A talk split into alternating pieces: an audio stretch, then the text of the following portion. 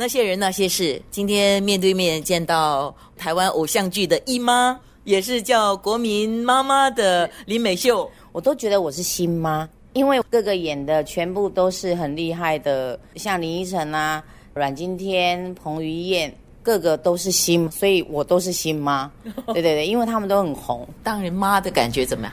不吃亏，我占了他们的便宜。对，因为我还蛮年轻的，那时候演他们妈妈的时候，现在有的年纪可能演他们大姐还 OK，可是因为我要在演戏当中年龄层再高一点，所以就必须要演妈。然后演他们的妈妈啊，其实还蛮简单的，因为跟着剧情走，可能会有笑，然后会有悲的。从那里面我真的学到很多可以当妈妈的哲学，比如说小孩子真的不能管得太严，要让他轻松的去学习。然后跟他们沟通的方式，有时候像在戏里面，我其实不是很喜欢打小孩的。他们就说：“那你这个时候不赏他一巴掌？”我说：“啊，不要吧，用好好的讲不是很好吗？你站在角色的妈妈的立场去讲说，因为小孩子必须是去教育的。有人说你是充满了妈妈味儿，对我真的太妈妈味儿了。第一，我到现场我一定会，我很担心，不只是演员，连工作人员我都很担心，他们吃了没？为什么现在还没放饭？”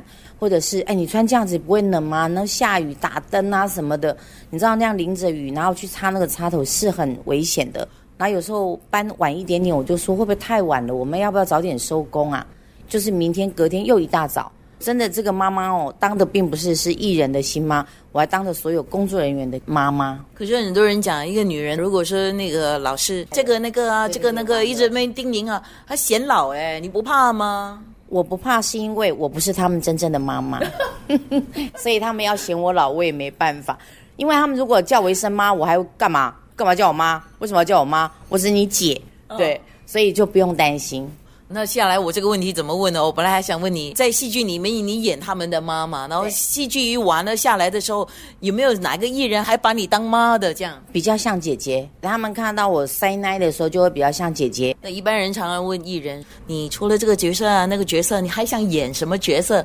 你如果演了很多年的很多人的妈，那你接下来不可能演爸了啊？那你还想演什么呢？我想演单身，只要一个人就好了。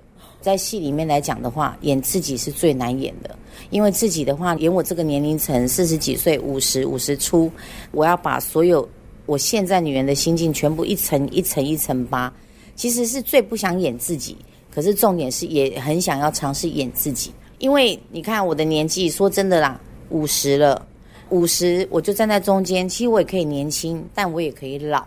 年轻的话没关系，我尽量把我以前的。回忆找回来，我年轻的时候怎么样找回来？那如果演五十之后的，就像妈妈那个，其实我也不担心。你再老也不过八十几、九十，如果长命的会到九十，我也可以学习一下。哦，到了九十岁会是什么样子的？如果真的选角色的话，我其实不是很挑角色的耶。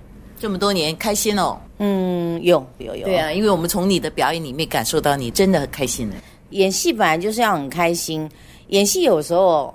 开心跟不开心，其实演员非常非常的明显，尤其在赶戏的时候，大家突然讲快快快快快，那个演员的表情就会盯起来演，笑的有点假。那如果你是很放松的，整个剧组都非常非常的好，大家都很开心，时间上当然也是会去 hold 好。可是如果是让你很开心的，那演起真的不一样，连笑声都会不一样，因为你知道那个笑声的 timing 是多久，你会收收完之后，你讲出来的情绪就很轻松。那如果是很赶的话，那个笑。